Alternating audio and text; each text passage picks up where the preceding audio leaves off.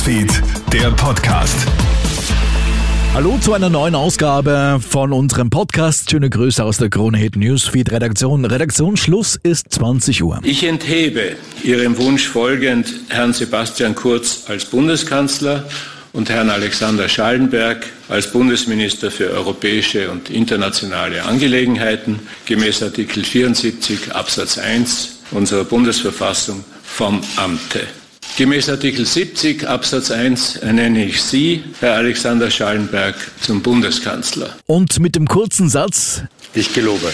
Ist er seit heute 13.07 Uhr amtlich. Sebastian Kurz ist nicht mehr Bundeskanzler. Sein Nachfolger heißt nun Alexander Schallenberg.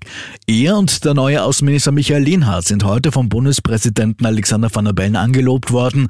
Van der Bellen richtet sich an die neue Regierungsspitze Schallenberg-Kogler mit mahnenden Worte. Er erinnert beide an ihre Verantwortung, die Projekte der türkis-grünen Regierung weiterzuführen, aber auch dafür, das Vertrauen der Bevölkerung in die Politik wiederherzustellen. In einem ersten Statement, etwa eine Stunde nach der Angelobung, kündigt der neue Bundeskanzler an, alles daran zu setzen, entstandene Gräben zuzuschütten. Was es jetzt braucht, sehr geehrte Damen und Herren, das ist Verantwortung und Stabilität, die wir gemeinsam gewährleisten wollen und müssen.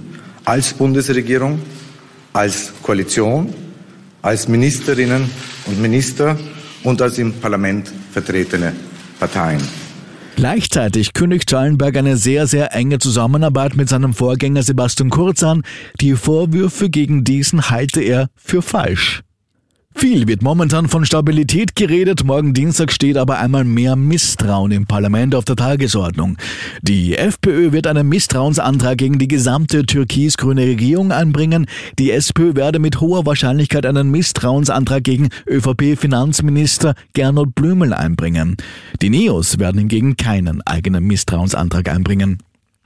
Ja, und die Ermittlungen der Korruptionsstaatsanwaltschaft in der Inseratenaffäre gegen das engste Umfeld von ÖVP-Chef Sebastian Kurz haben bereits weitere personale Konsequenzen.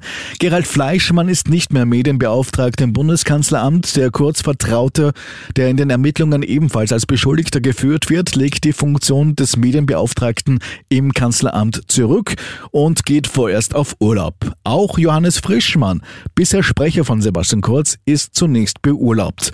Jedoch in der Schaltzentrale Rolle bleibt Bernhard Bonelli. Er bleibt auch unter dem neuen Bundeskanzler Alexander Schallenberg Kabinettschef. Soweit ein kurzes Update. Wir halten dich natürlich auch auf KroneHit.at am Laufenden. Die nächste Ausgabe, die bekommst du morgen Dienstagvormittag zu hören. Wir freuen uns, wenn dir dieser Podcast gefällt und wenn du uns abonnierst. Schönen Montagabend. KroneHit Newsfeed, der Podcast.